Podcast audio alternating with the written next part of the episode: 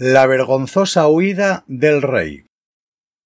La fuga del rey Juan Carlos deja huérfanos y sin argumentos serios, si es que alguna vez lo tuvieron, a los republicanos vergonzantes, ayer juancarlistas, hoy devenidos en felipistas. El rey Borbón, entronizado por un dictador genocida, padre del actual rey Felipe VI y nieto de Alfonso XIII, asediado por su gigantesca oleada de escándalos, ha huido de nuestro país. No es la primera vez, ni seguramente la última, que un rey Borbón abandona precipitadamente España. Es conveniente aclarar que no es lo mismo fugarse al extranjero por ser un presunto ladrón que tener que exiliarse por haber luchado contra un golpe militar y una dictadura franquista.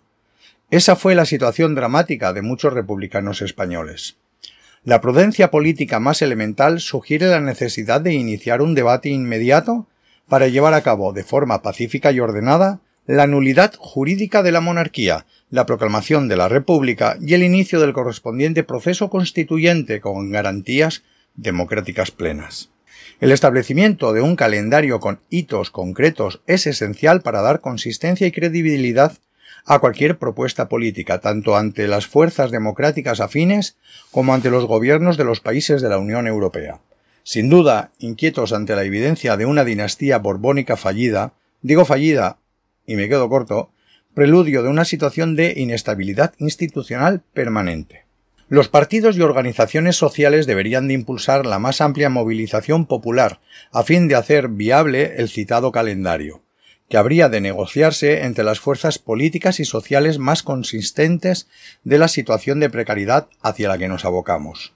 El gobierno de España de coalición progresista debería de estudiar una salida negociada a la grave crisis institucional, pactada con los diferentes gobiernos de las naciones históricas del Estado español, avanzando con paso firme hacia una república federal o confederal.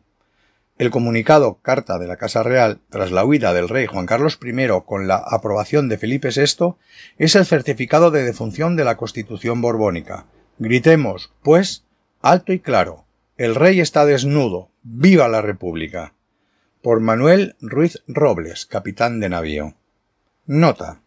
El artículo es responsabilidad de su autor o autora. Nosotros solo somos el medio que permite libremente expresarse a sus autores y autoras.